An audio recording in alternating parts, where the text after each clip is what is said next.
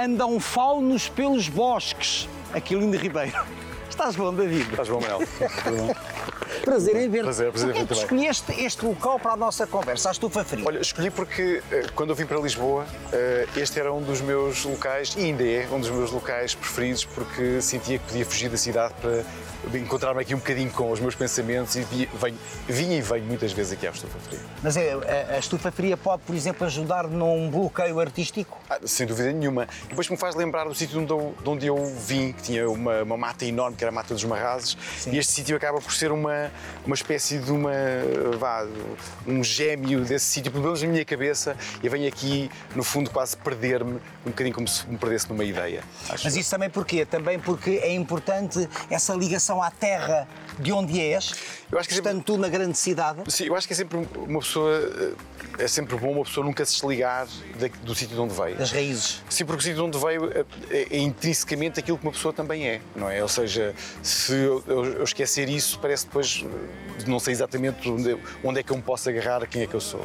Eh, e nesse sentido, eu acho que uma pessoa não perder as raízes é também uma forma de crescer, eh, acho eu, mais, eh, mais conscientemente. Tu digamos lembras-te da primeira vez em que entraste aqui neste espaço fantástico, luxuriante, em plena cidade de Lisboa? Foi mesmo depois de teres vindo para Lisboa viver, depois dos 18 Foi, ou foi, 19? foi Ah, depois de ter vindo. Foi uma vez que vim aqui, acho eu, com uma namorada. Eh, na altura vim Pois, aqui. que isto é muito Sim, isto é bom, isto é bom. E eu acho que ela é que. Aconselhas algum? Eh, não, não, já não me lembro. Mas, mas, que, mas foi ela que me trouxe aqui a primeira vez eh, e, e lembro-me de, de ficar espantado porque não sabia, até, nem, nem sequer sabia que existia estufa fria quando a primeira vez que aqui vim. E agora, curiosamente, quando viajo, eh, um dos sítios que eu tento sempre procurar nessa cidade são sítios deste género, jardins, Jardins estufas, jardins botânicos, botânicos. Portanto, não há quase eh, cidade nenhuma que eu tenha visitado ou não tenha visto como é que é o jardim botânico da cidade, porque diz muito sobre a cidade, a forma como as pessoas cuidam das plantas e como Exatamente. eh, têm esse interesse. Cuidar das plantas é cuidar da vida. Vamos conversar? Vamos, vamos Parece muito bem este sítio para realmente termos a nossa conversa.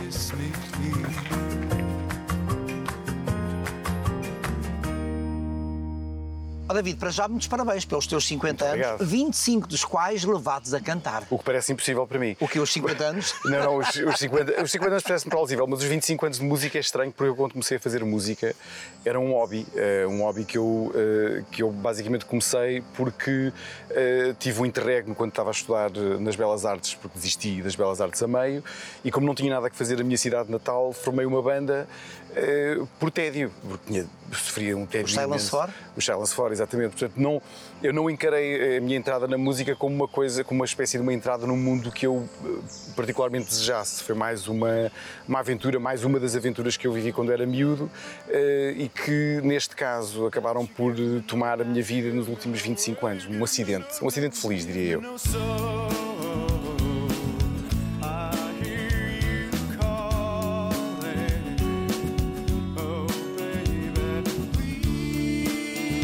Curiosamente, há 5 anos, quando tu completas os 20 anos de percurso artístico, dizias que agora queres mesmo ser um Springsteen, portanto, Sim, sim. não parar. A reforma, é, a palavra reforma é algo que não se coloca. ao Não, não, de todo, de todo. Mas, mas nos primeiros 5 anos de atividade, eu acho que não havia um ano que passasse onde não pensasse, pronto, acho que este é o último, Uh, já estou farto, já quero fazer outra coisa. Porque eu, como quis ser fotógrafo durante muitos anos, quis ser. E és? uh, sim, mas quis ser realizador de cinema.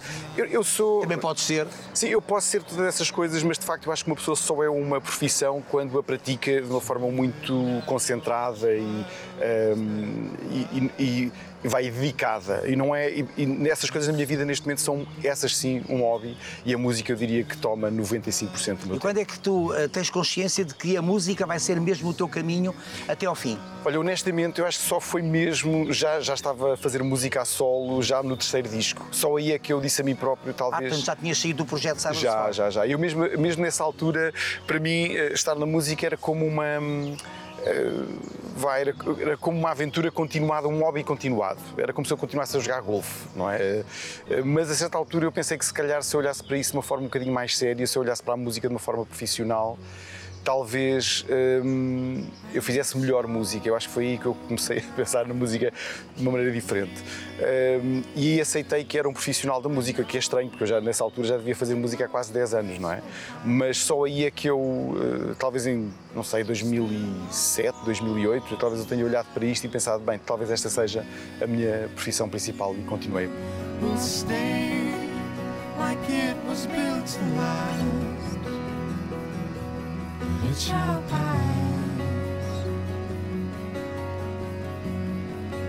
E hoje fazer música é, é compulsivo, é obsessivo ou não? Eu acho que continua a ser uma coisa muito compulsiva na minha vida, porque hum, eu, não sou, eu sou um compositor meio estranho. Eu não, eu não, eu não, faço, eu não faço letras que depois uh, musico, é? nem faço canções que depois tento. A, a música para mim é uma coisa que acontece quase todos os dias. Eu tenho ideias, gravo no telemóvel hum, e Elas surgem sem como nem porquê. surgem em sítios muito, muito diferentes e por situações diferentes. Geralmente são coisas que eu observo ou coisas que eu acabo por, por viver, mas como tenho uma memória muito, muito curta e fugidia, gravo logo as ideias no telemóvel e depois, muito mais tarde, às vezes um ano mais tarde, coleciono-as todas e começo a, a construir as canções a partir daí. Mas eu sinto que a música é uma coisa permanente na minha vida, 24 horas, porque parece que estou sempre à procura da próxima. Portanto, continuo a achar. E isso é bom, porque isto é, um é- processo, isto é um processo criativo, é um processo permanentemente de É, para mim criação. é porque me mantém atento. Eu acho que a vida vive-se melhor quando uma pessoa está um bocadinho na, na ponta dos pés, ou seja, quando não está tudo já determinado e quando há sempre uma certa surpresa que pode vir a acontecer. Eh, E eu gosto disso, gosto da ideia de que a qualquer momento uma canção está ao virar da esquina e estou atento a isso, normalmente.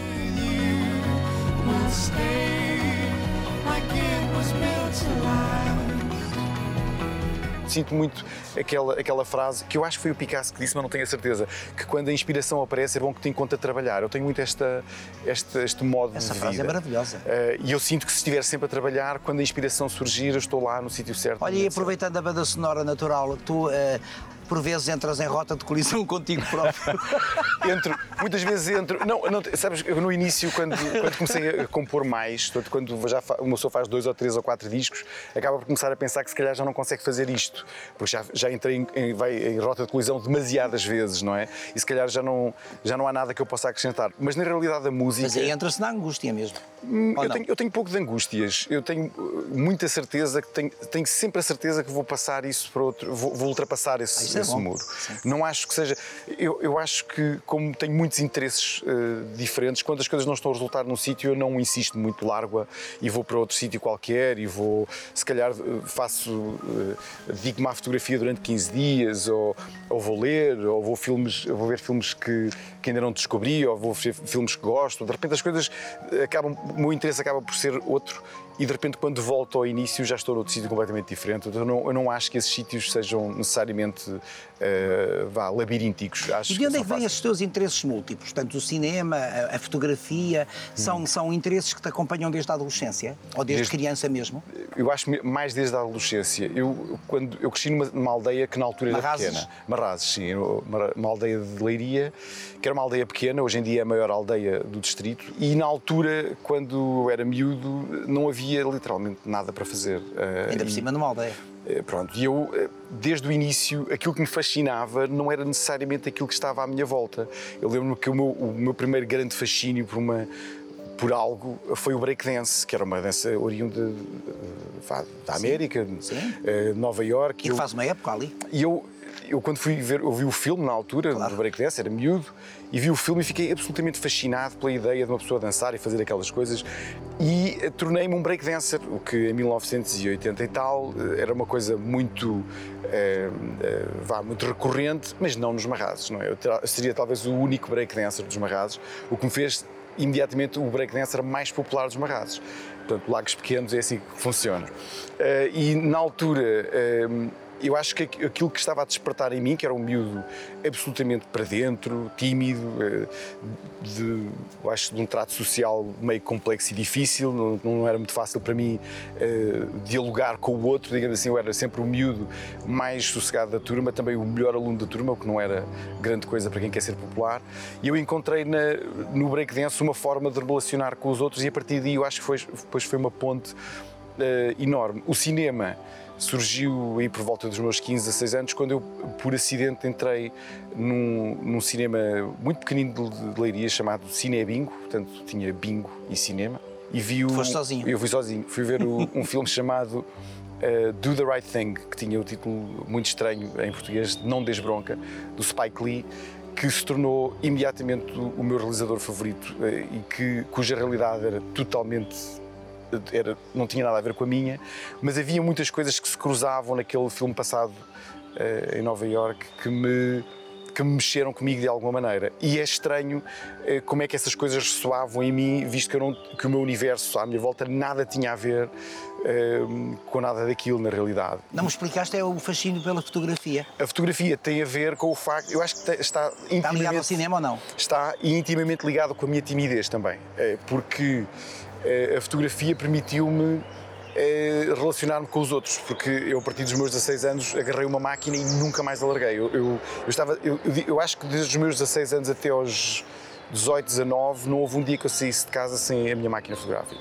E isso fazia com que eu me relacionasse sistematicamente com o mundo. Para já, estava sempre a olhar para tudo o que, o que estava à minha volta, a pensar, será que aquilo... Porque eu fotografava em película, não tinha muito dinheiro para gastar eh, em, em rolos e em, em tudo isso, portanto, todas as fotografias que eu tirava tinham um significado extremo para mim, não é? Eh, Estava a tirar fotografias porque, eh, porque, pronto, porque aquele momento era uma coisa muito específica, os meus amigos, as coisas que, que me rodeavam e construía um mundo com aquelas, com aquelas fotografias, ou seja, eu depois tinha um laboratório em casa, revelava numa casa de banho pequenina e tudo aquilo era uma espécie de micro-universo para mim, onde construía uma certa, vá, uma, uma vontade de, de ver o mundo. Eh, e tinha os, os meus heróis todos eram eram todos fotógrafos. Eh, era um miúdo estranho, se olharmos para isso, era um miúdo muito estranho, porque, tinha, porque as pessoas que eu, que eu admirava e que eu sentia que eram as pessoas que eu gostava de ser e que eu gostava de seguir, não eram as pessoas mais, não eram atores, não eram músicos, a música nem sequer, estava, nem sequer estava no meu radar. Isso é muito curioso. Adorava música, adorava mesmo, a um ponto absurdo, adorava ouvir música. Mas apesar de ter tido aulas de piano quando era miúdo, de ter tido aulas de piano bem, durante um ano ou dois, quando tinha 8, 9 anos, Em Marrazes? eh, em Leiria, eh, num professor eh, que já não está entre nós, mas que eu adorava e que me fez uma coisa impressionante. Eu, eu, no fundo, eu queria tocar órgão. Disse à minha mãe quando tinha 8 anos que gostava de ter um órgão. A minha mãe disse que se eu quisesse ter um órgão tinha que aprender música e pôs-me num professor que durante um ano, um ano inteiro, fez-me aprender só solfejo. Nunca toquei uma nota em nenhum instrumento durante um ano. Durante um ano, o único instrumento que eu tinha era um lápis, olhar para um solfejo e a dizer dó, ré, mi, fá. Um horror. Aprender solfejo pode ser muito, é muito cansativo, não É é? muito cansativo e eu chorei muitas vezes e, dizia à minha mãe que não, que queria sair, sair. A minha mãe foi muito dura comigo, ela disse na altura que se eu que eu tinha decidido que queria ter um órgão, que queria aprender música e era exatamente isso que eu agora ia fazer. E depois de passado no segundo, no segundo ano, passado esse ano todo, lá finalmente começámos a tocar piano, os meus pais arranjaram-me um órgão e eu comecei a tocar efetivamente em casa, mas perdi o interesse imediatamente. Fotografia, consideras uma arte. Considero uma arte, uma arte muito séria. David LaChapelle é um fotógrafo americano que eu, eu gostei muito durante muito tempo, hoje talvez não seja os meus fotógrafos favoritos, mas ele tem uma história muito engraçada, eh, porque lhe perguntavam porque é que ele era fotógrafo. E ele dizia que era por causa da mãe dele. Ele explicava que ele tinha, eh, a mãe dele era mãe solteira, ele tinha mais três ou quatro irmãos e a mãe dele não tinha muito dinheiro. E quando ela queria fazer uma foto de família, eles moravam numa casa muito pequena e ela literalmente arredava os móveis da casa todos para um canto e recriava um mundo dentro do frame da fotografia para parecer que eles viviam outra realidade. E essa história fascinou-me desde o dia em que eu a li, porque eu acho que a fotografia é exatamente isso. Parece que estamos a, a, a, que uma pessoa está a fotografar uma coisa que está a acontecer, Mas pode ser o fazer de conta. mas na realidade não está. Está, está a, a, a, até A reinterpretar. a reinterpretar e a, representar uma realidade até muito específica à pessoa. Depende do enquadramento, depende Claro. da forma como o apresenta, Da luz. ou da luz, quão perto está da pessoa que está a, fotografar, que lente usa, que de forma ela aparece depois ao, à pessoa e, e transforma numa mensagem, numa ideia. Não talvez não uma mensagem, mas numa ideia.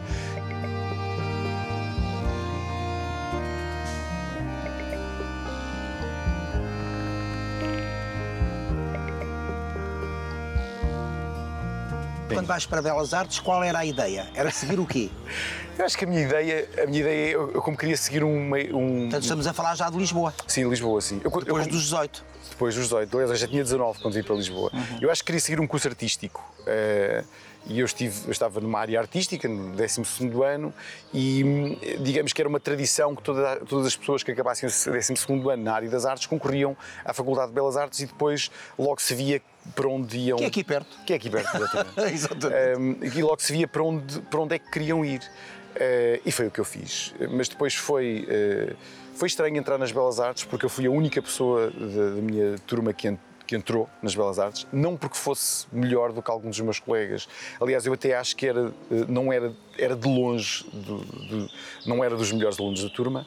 Só que o ano em que eu concorri foi o ano em que houve a, a famosa uh, prova geral de acesso, que era uma prova de vá, de português, diria eu, era uma prova. E eu já lia muito na altura, era um miúdo, gostava muito de ler e aquilo para mim foi, eh, como, como costuma dizer, pinners, não é? E eu fiz o teste e tive 90 e tal por cento na, na prova e fiquei à frente dos meus colegas por causa de uma prova idiota e acabei por entrar nas Belas Artes eh, e, e claramente não devia lá estar, porque passado um ano e meio desisti, não é? Eu acho que todos os meus colegas fizeram o curso de Belas Artes, menos eu, que foi aquele que entrou, não, fez, não fez Tu sentido. há pouco que eras um miúdo tímido. Ainda hoje és tímido, Eu acho que é uma parte de mim que é tímida, eh, mas mas que desaparece no palco. eu, completamente. Eu, eu nem. Quer dizer, o palco. Eu acho que o palco não tem muita relação com o mundo eh, normal, porque o palco. eh, Aquilo que eu faço no palco nunca na minha vida fiz. eh, eu acho que nem, nem os gestos fiz. Não, aquilo que se passa no palco não é um reflexo de todo das coisas que eu faço na minha vida.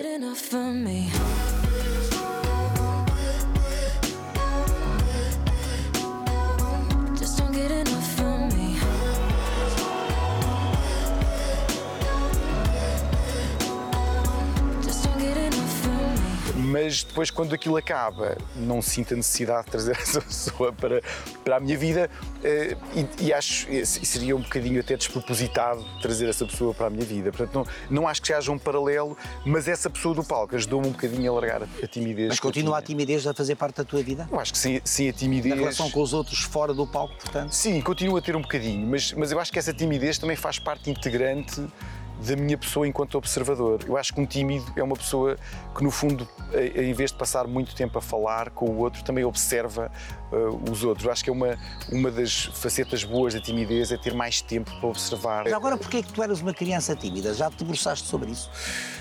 Eu acho que era tímido porque eh, aquilo que eu, desde muito miúdo, que eu queria e pensava não estava muito adequado. Eu senti-me sempre muito desajustado, digamos assim.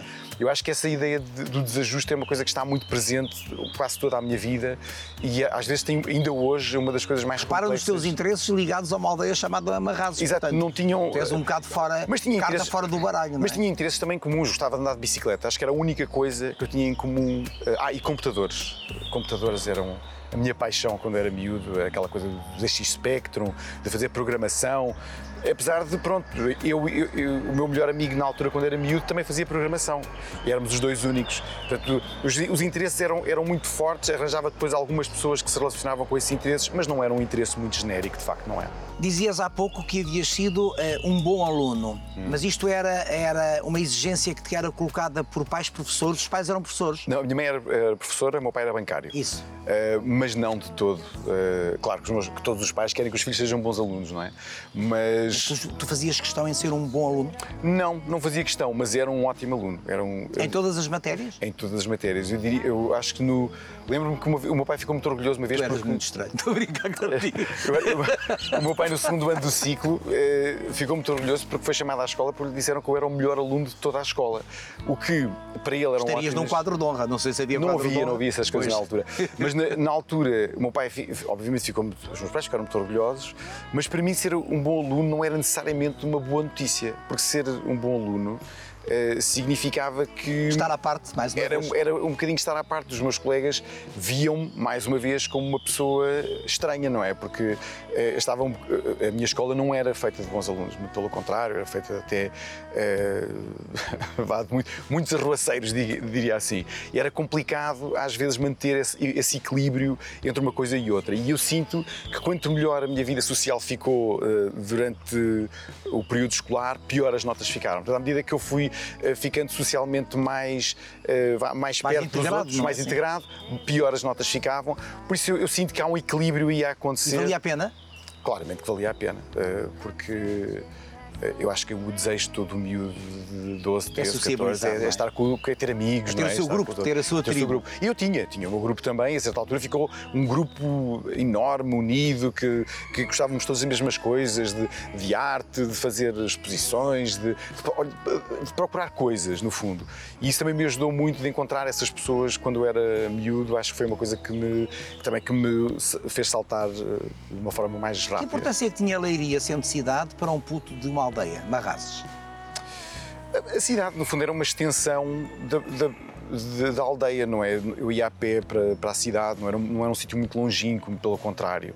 Ehm, e sentia a cidade como um sítio muito seguro, eh, onde eu podia estar a qualquer hora do dia ou da noite. Eu lembro-me de ir a, discotecas quando tinha 17 anos e de voltar a pé às 4 da manhã para casa durante 2 km e meio. Portanto, é uma, é uma recordação que eu tenho da minha vá, pré-adolescência, adolescência. E- Quase independência. Sim, essa, e, isso, Isso é um ato de independência. Isso, isso é um- eu tenho- ir à boate naquela Sim, altura, ao e, discoteca. e muito cedo, desde muito cedo, eu acho que eu era independente desde os meus 11 anos, já ia a pé para a escola sozinho, andava sozinho por todo lado. Portanto, essa, essa ideia que existe pouco hoje da aldeia livre, de, eh, vá, dos perigos e tudo isso, é uma coisa que, que na altura não existia. Dizer, não, por isso simplesmente andava por todo lado. Eu lembro-me de histórias, eh, eu lembro de ficar preso debaixo de uma ponte por estar a chover imenso às três e tal, ou quatro da manhã, e sentado debaixo de uma ponte à espera que a chuva parasse e aparecer uma, uma pessoa da minha aldeia que tinha um carro que só tinha dois lugares. Eu estava com o meu irmão e nós entramos no carro às tantas da manhã e fomos para casa. Quer dizer, há muitas histórias dessas a acontecer, eh, ou seja, de, de aldeia, de pessoas que se conhecem, que se veem aqui e E ali. deste muito que fazer aos teus pais ou não? Não, Infância tranquila, muito tranquilo. adolescência tranquila. Tudo tranquilo demais. O que é que quer dizer com isso tranquilo demais? Porque hoje não farias as coisas do mesmo modo? Eu não sei, eu acho que uma pessoa quando é adolescente não decide, não é? Por isso simplesmente faz. Uma das coisas boas que eu acho que a adolescência tem é não haver muito pensamento por detrás de nada. Aliás, os grandes disparates da adolescência vêm porque uma pessoa pensa pouco e age por isto. Então não transgrediste. Eu acho que só comecei a transgredir, eu transgredi muito em Lisboa. Quando vim para Lisboa foi um disparate, porque eu posso dizer que no primeiro ano de- das Belas Artes, eu acho que se fui, e não estou a brincar, eu acho que fui 15 vezes à escola, foi muito, vá, 10. 10 para ser simpático. O que andavas a fazer? Olha, A vim, descobrir a cidade a Vim noite. para, vim para uma residência de estudantes aqui, que era uma, uma residência eh, ligada à área católica, à, à Igreja Católica, que era o Centro de Estudos, que ainda é, ainda Tu é. tinhas um comportamento católico cristão? Não, eu, eu fui expulso do, do Centro de Estudos da Ordem do Carmo no final. Eu fui expulso e depois tentei. Mas, mas eu era. Eu acho que por essa altura havia uma coisa que eu tinha desde muito miúdo. Eu gostava mais de pessoas mais velhas. Sempre gostei muito de pessoas mais velhas quando era miúdo porque, e gostava de falar com elas.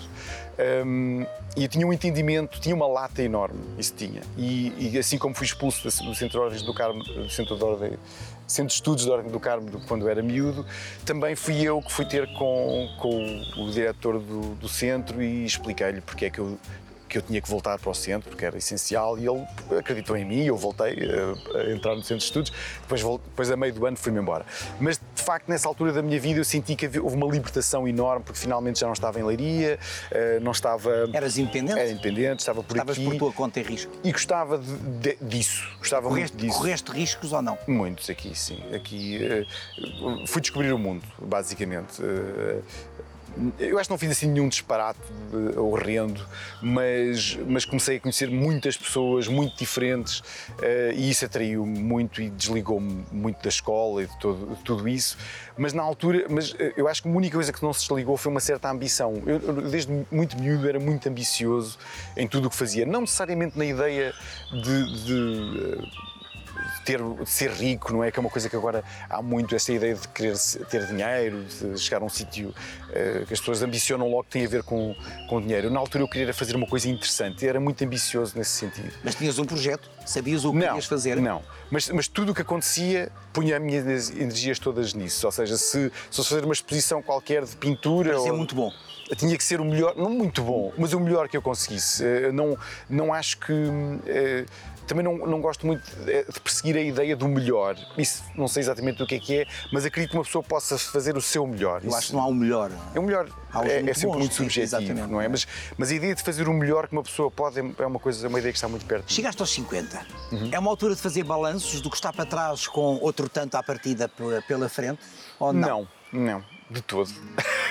eu, não, eu não acho. Eu acho que aquilo que eu faço não é uma coisa que se. Que se que se dê muito a, olhar para trás, porque na realidade não há assim nada tão interessante nesse exercício e não há nada sequer que eu tiro muito daí para que me sirva eh, agora. Se eu olhar para trás, se calhar o mais provável é eu só se- é é usar esse tempo só para apontar os erros todos que eu acho que, que cometi, porque eh, quando uma pessoa está a construir uma coisa no mundo artístico, na realidade está sempre a errar, não é? Está sempre a fazer o melhor possível para depois mais tarde se olhar para trás e ah, não era exatamente aquilo. E eu acho que é por isso que uma pessoa faz uma coisa nova. Nem podemos dizer que tens a vida que sempre quiseste ter, porque tu Eu nem foste, faço ideia. foste descobrindo, não é? A Eu nem vida, faço a vida que é foi-te isso. foi-te dando. Eu ainda hoje não sei a vida que quer ter, não faço a mais pequena ideia. Eu acho isso uma. Porque, para já, eh, eh, uma pessoa desejar muito, eh, vá, enfabular a vida que quer ter. Eu, por eu- acaso, tenho a vida que sempre quis ter. Mas sonhaste a vida? Querias ter? É que eu não faço a menor porque Eu é brincava mais- às televisões, sempre foi a minha brincadeira. Não, eu acho que se. E queria uma coisa estúpida, queria muito ser conhecido. Ah, era? Sim. Não, nunca. Olha, isso é uma coisa que eu nunca quis Quando te perguntavam o que é que o menino queria, quer ser quando for grande. Eu, eu queria, eu já, eu dizia sempre que queria ser carteiro, mas por uma razão muito específica. Eh, Eu acho que tem, tem a ver com aquilo que eu faço, na realidade.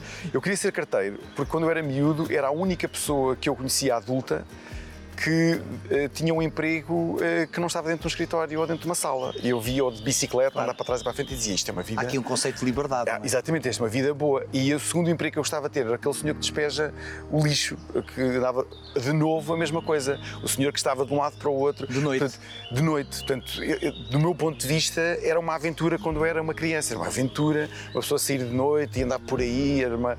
e, e eu acho que aquilo que me fascina é um bocado essa ideia de aventura. Agora, a vida que eu quero ter. Ainda hoje não sei. Eu acho que a vida que eu quero ter é uma vida de descoberta e de fazer uma coisa que eu ainda não fiz. Isso fascina-me muito, fazer uma coisa que não fiz.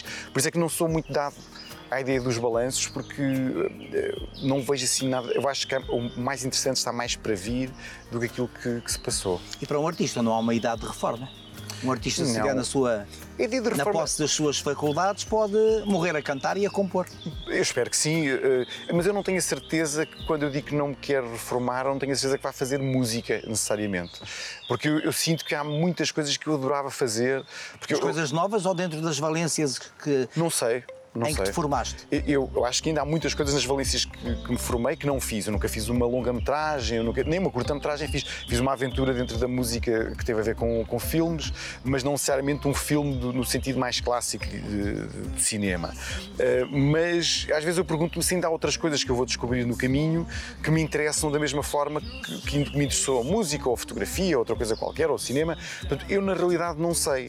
Uh, sinto que uh, a minha personalidade está sempre à espera que haja uma coisa que avassale a minha vida. Isso eu acho interessante, uma coisa que apareça e que eu não esteja à espera e que de Isso é a repente, grande disponibilidade, é a grande disponibilidade para a vida.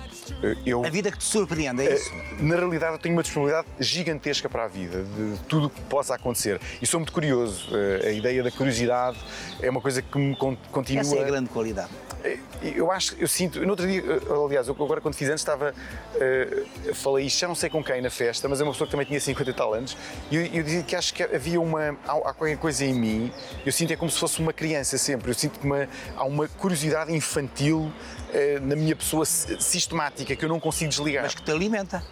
Eu acho que sim, é o que alimenta a minha vontade de fazer eh, coisas, que me fascina, não é? Fascina-me a ideia de fazer uma coisa e de estar a fazer uma coisa que eu não faço a mais pequena ideia qual que vai Então, ser. o- 50 anos, este número redondo não teve impacto algum.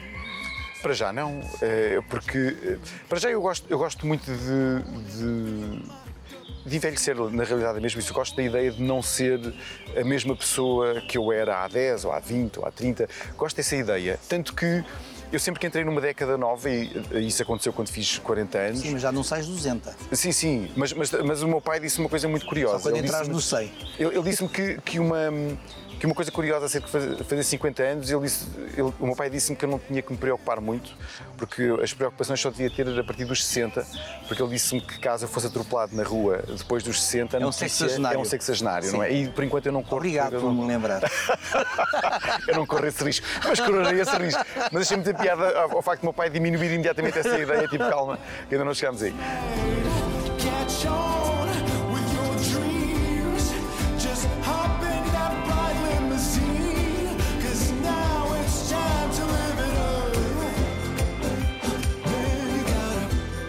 Acima de qualquer coisa da idade. Eu acho que a idade o que nos traz, se me perguntassem se eu, se eu prefiro estar nos 40 ou nos 30, claramente que não.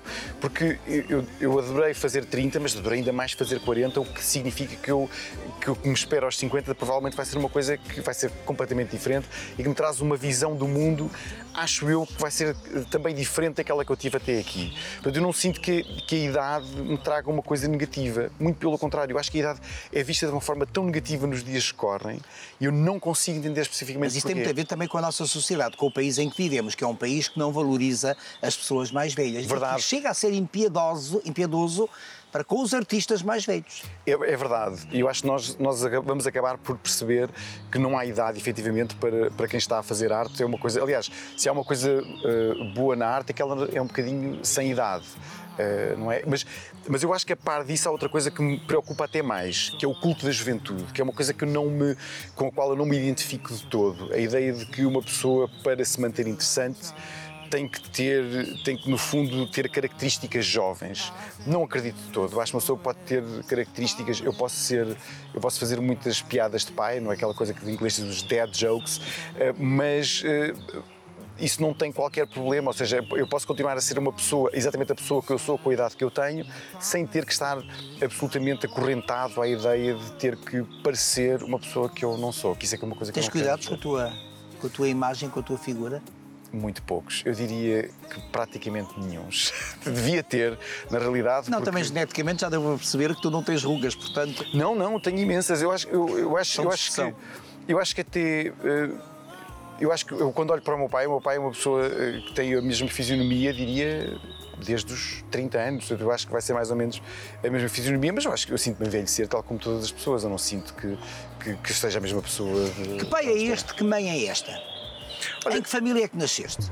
Olha, a minha mãe eh, vem de uma. eh, de uma o meu avô. Eu acho que é mais fácil perceber de onde é que vêm os meus pais eh, com os pais deles. Os meus avós, da parte da minha mãe, o meu avô era construtor eh, naval, fazia barcos eh, em Peniche. Eh, a minha avó era filha de faroleiros, a minha avó viveu na Ilha das Berlingas até aos, entre os 6 e os 15 anos de idade, ou 6 entre os 12, uma coisa assim, o que é um fascínio para mim imenso. Portanto, há um fascínio, há, uma espécie de uma, um fascínio ligado a, a muitas metáforas que eu tenho de- que vêm daí. O meu pai, o, o- o meu avô, da parte do meu pai, criava gado ehm, e tinha, bom, tinha uma, aqui uma vacaria e vendia leite, eh, dentro, já nos marrazes, na realidade. Os- os- o, pai, o meu pai é que é dos marrazes, o meu avô. Eh, e depois o meu pai era bancário, a minha mãe era professora primária, portanto eu sou um, um produto, claro, de classe média de 1900. Sim, portanto, com uma infância confortável. Sim, uma infância confortável, sim, não, não, não havia nenhum excesso na minha vida, mas também não havia, nu- nunca faltou absolutamente nada. Éramos um produto, claro, de classe média dos anos 80, em, em todos os quadrantes. Hum, E isso fez com que, eu acho que a minha liberdade eh, também para escolher eh, fazer o que eu quisesse, esteve muito presente na minha família o tempo todo. Aliás, meus pais sempre me disseram que eu podia fazer o que eu quisesse, apesar Liberdade com responsabilidade. com muita responsabilidade. Aliás, há várias histórias na minha vida que me dizem exatamente o tipo de, de, eh, vá, de educação que eu tive. A minha preferida sendo quando tirei a carta. eh, o meu pai exigiu literalmente que eu tirasse a carta quando fiz 18 anos, porque disse-me que se eu não tivesse a carta não podia trabalhar em lado nenhum. Exigiu que eu tirasse a carta quando eu fiz 18 anos. Eu fiz 18 anos e fui tirar a carta. E quando acabei de tirar a carta, eh, perguntei ao meu pai se podia conduzir o carro eh, da minha mãe e ele disse-me que sim, mas com uma condição que eu acho a condição impressionante até hoje. O meu pai disse-me que se na altura se, que, que me emprestava o carro e a condição era que se eu tivesse um problema, que ele não fosse a primeira pessoa a quem eu ligava. Ele, eh, a primeira não fosse ele. O que é que isto fez? Fez com que, passado três meses, não mais do que isso, eu fui sair à noite, eram, e quando voltei eram para aí três da manhã e quando cheguei ao carro tinha um furo no pneu e foi a primeira coisa que me veio à cabeça foi aquilo que o meu pai me disse, não ser a primeira pessoa. Tiveste tu resolver a situação? E foi assim que eu aprendi a trocar um pneu do carro, literalmente. Eh, Às três da manhã, a olh- a olhar para aquilo tudo, a pensar como é que eu vou fazer isso e aprendi. E ainda hoje, cada vez que o carro eh, que tenha um pneu, quem quer que esteja comigo, eu sou sempre a pessoa que sei trocar o pneu. Isto quer dizer que o disso. problema não é o problema, o problema é encontrar a solução? É, no fundo, o problema é também. Digamos uma- que é um lema para a tua vida. é, é uma pessoa responsabilizar-se pela sua própria vida, não, não estar à espera que a vida resolva as coisas por nós. Foi uma lição muito grande que eu aprendi eh, dos meus pais, foi uma certa um sentido de independência e não querer, eh, desde muito cedo, não querer que a resolução viesse dos outros, que eu, estive, que eu tivesse em mim a resolução. E para quem quer decidir uma vida artística, isto é um- uma, uma lição muito importante, na realidade, mais importante do que se possa parecer eh, ao início, porque a vida da arte é uma vida um bocado confusa e, cheia de, de decisões complexas e uma pessoa tem que ter eh, um certo domínio sobre aquilo que faz e sobre as suas próprias decisões e ter uma, eh, uma, uma noção de onde é que aquela decisão nos vai levar e ter a confiança para a tomar.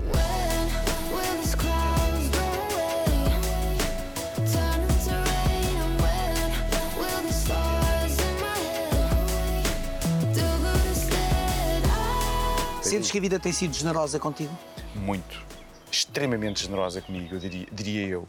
Porque eu escolhi uma, fazer uma coisa numa área muito difícil.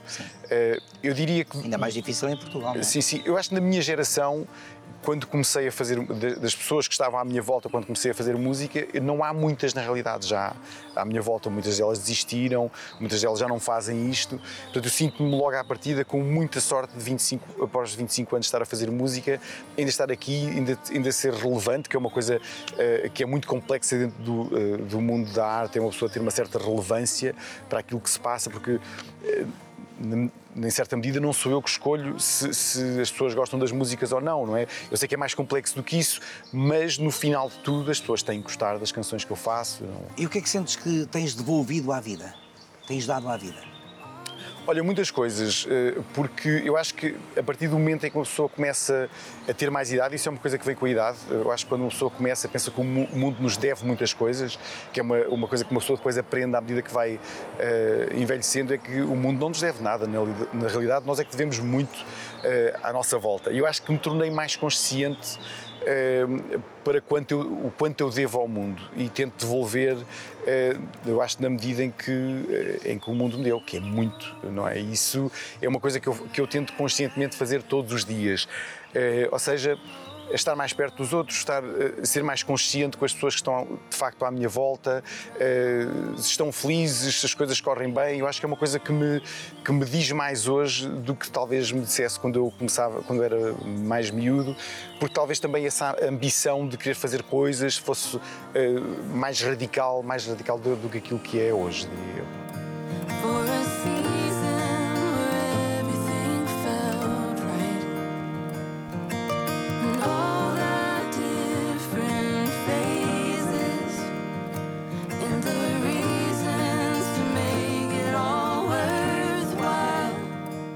O que é que a Ana Sofia trouxe para a tua vida?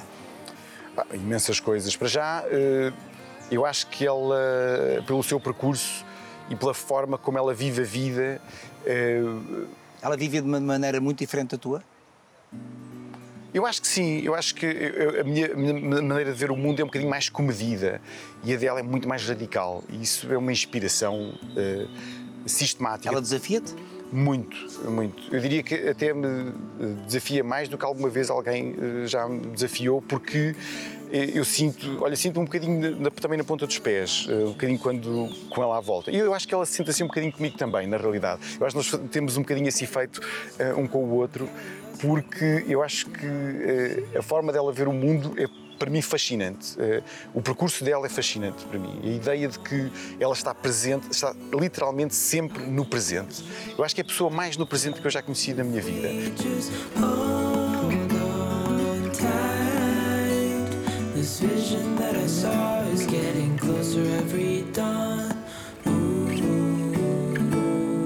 A Ana Sofia trouxe outra cor para a tua vida? Outras cores? Trouxe porque eh, eu acho que ela, para já, é uma pessoa claramente entra a pés juntos eh, na minha vida, no melhor sentido do termo. Ou seja, eh, põe-me sempre em alerta para, no fundo, também para as minhas decisões, para as coisas que eu penso, questiona-me muito. É uma, uma pessoa que está sistematicamente a questionar eh, se, se eu vou para a esquerda, se vou para a direita. Não no mau sentido do termo, mas no sentido de, de eu, de eu pensar se de facto é esse o caminho que eu, que eu quero tomar. Eh, e sim, trouxe imensas coisas na minha vida que eu acho que são, eh, que são novas e muitas ainda estou a aprender. Eu acho que ainda vou aprender durante muito tempo a saber como lidar. De que é feito este amor? Eu acho que é feito de muitas partilhas, não é? De- de- eu acho que talvez a coisa eh, mais presente seja o interesse que nós temos em descobrir o mundo. Eh, e em querer percebê-lo de uma forma diferente. Eu, eu sei que nós somos pessoas eh, diferentes, Ainda bem. eh, sei disso, muito diferentes, mas que temos uma, uma das coisas graves que temos em comum é essa curiosidade absurda sobre o mundo. E do ponto de vista dela, pelos outros, ela ainda mais pelos outros. Ela, eu acho que nunca conheci tantas pessoas na minha vida eh, como desde que, eh, que estou com ela, porque na realidade ela tem um interesse sistemático em conhecer pessoas. Eu nunca sei quando chego a casa qual é a pessoa que eu vou conhecer hoje, porque de facto, e- e são as pessoas mais diversas e mais impressionantes com que ela faz amizades absolutamente naturais, não forçadas, porque é esse tipo de pessoa. É- E eu tenho um fascínio, eu sendo uma pessoa tímida, não é, por natureza, tenho um fascínio enorme por pessoas que têm, eh, no fundo, essa maneira de ser para com o outro. O que é que te deixa paranoico? Estou a pegar, Estou a pegar no, no último single. Olha, Paranoico. paranoico. A mim o que me, o que me deixa paranoico, eh, para já é uma certa. eh, eh, sinto uma certa. um- sinto que fico paranoico com uma certa insensibilidade às vezes que existe eh, no mundo. Acho que nós. eh, os momentos que vivemos são momentos que cada vez parecem mais bipolares, não é? Parece uma pessoa ou está de um lado ou está do outro. Parece que há sempre duas forças e que essas duas forças têm que ser eh, vá, muito fechadas no seu pensamento. Eh, sinto falta de uma certa plural, plural, ai, é difícil, Pluralidade. plural- pluralidade. é difícil, mas eu vou conseguir. Pluralidade de pensamento. Um, e isso é uma coisa que me preocupa e que me deixa às vezes sem saber muito bem o, eh, que forma de agir perante, perante o mundo, perante as coisas, isso preocupa-me. Eh, acho que às vezes é tudo demasiado, ou muito para a esquerda ou muito para a direita, os pensamentos tornam-se radicais. Eu não acho que seja a melhor forma de avançar, seja com pensamentos radicais, muito pelo contrário. Portanto, isso deixa-me um bocadinho preocupado. Espero que não paranoico, porque paranoia faz parte de, de outro tipo de, de doenças que eu espero não ter, mas, mas deixa-me preocupado, essencialmente. Deixa- Deixa-me Deixa-te inquieto. Deixa-me inquieto, exatamente. Face ao futuro. Exato. Qual é a palavra que melhor te define? Estou à espera de uma. Honestamente, eu acho que seria curiosidade. Era essa que eu estava à espera. Curiosidade talvez seja a parte que mais me intriga, porque é- acontece-me sistematicamente tudo na vida eh, acaba por se tornar uma espécie de um interesse para mim. Se eu tiver uma máquina fotográfica na mão, por exemplo, e se, se andar eh, aí pelo mundo, as coisas que me fascinam passam a ser logo completamente diferentes. E eh, às vezes eu levo esse fascínio longe. eh, e, Posso dar um exemplo parvo. Se eu estiver num jardim e vir, hum, eh, vir lá, um casal de namorados, teenager, aos beijinhos num, num banco, a história que eu imagino para além daquilo, aqu- aquilo onde, onde depois de tirar a foto eu vou para casa e penso, ah, este momento pode levar a este, pode levar... o número de coisas, de, de associações e de redes que aquilo leva, leva a canções, leva a histórias, e é uma coisa que acontece num microsegundo. E eu fascina-me essa ideia, a ideia de que os microsegundos da vida E eu, eu até acho que as canções estão muito ligadas a essas coisas da, da vida das pessoas. As pessoas, quando dizem que a canção faz parte da sua vida, eu acho que faz, faz parte de microsegundos da vida das pessoas. Quando uma pessoa vê, eh, por exemplo, no aeroporto, quando chega ao aeroporto e vê uma pessoa que já não vê há muito tempo, o momento do reencontro. Isso é uma canção. Só que isso não é um momento que uma pessoa consiga sentir sistematicamente durante duas horas. Uma canção é. Ou seja, se eu conseguir pôr dentro de uma garrafa eh, que seja uma canção aquilo que uma pessoa sente nesse momento, então esse momento pode ser uma coisa que uma pessoa pode revisitar eh, vezes sem conta essa curiosidade de, de, perceber que momento é esse, como é que ele se desmonta ou como é que ele se monta numa coisa que seja bela, que, que tenha a ver com, eh, com um certo sentido artístico, que leve esse momento a um sítio eh, melhor, é aquilo que mais me interessa na O vida. que é que te salvou na pandemia? Dois anos de pandemia. Olha, a criação. Pois. A criação. Eu, eu posso dizer que eh, uma semana na pandemia e eu já estava a fazer uma canção eh, com, com a Ana Sofia eh, e, e já estava a tentar editá-la eh, e, e depois já estava a preparar um disco e depois já estava a fazer fotografias. Foi isso. From New York to Paris. Climbed up every mountain, fell off every tree. No fundo, esse, esse, esse miúdo tímido eh, que construía um, um mundo próprio eh, desde miúdo foi muito útil durante a pandemia eh, para descanso da minha mulher, na realidade, que reagiu muito mal tudo aquilo ao facto de estar fechada em casa, porque a, a personalidade dela é exatamente o oposto. Portanto, eu- a mim foi útil porque eu É porque sabia. cri- a criação é um ato solitário. Sim, mas eu, mas eu a mim, confesso, quando disseram hum, que nós íamos todos ficar fechados em casa, eu pensei, bem, isso já é metade da minha Pois, vida. exatamente. Não, não, é, não, não me preocupou daí por demais. Preocupou-me depois porque eu entendi eh, que, de facto, sem mundo, a criação é muito complexa. Eh, ou seja, sem as minhas, eh, as minhas viagens de metro aqui por Lisboa, sem eu andar eh, pelo mundo, sem estar com as pessoas, depois é muito difícil. Parece que tudo aquilo que eu faço é um bocadinho inconsequente, porque não fala de nada a não ser de mim ou da minha experiência, e eu não acho que isso seja assim tão interessante. Eu acho que é mais interessante quando eu estou dentro de uma experiência que envolve os outros. E com os outros. Aliás, falas muito dos outros ao longo desta conversa. És capaz de dar a camisa pelos outros? Completamente. Então dá-me a tua camisa. Venha mais 50, querido David. Espero que sim, espero que sim. Obrigado, Manuel. Obrigado.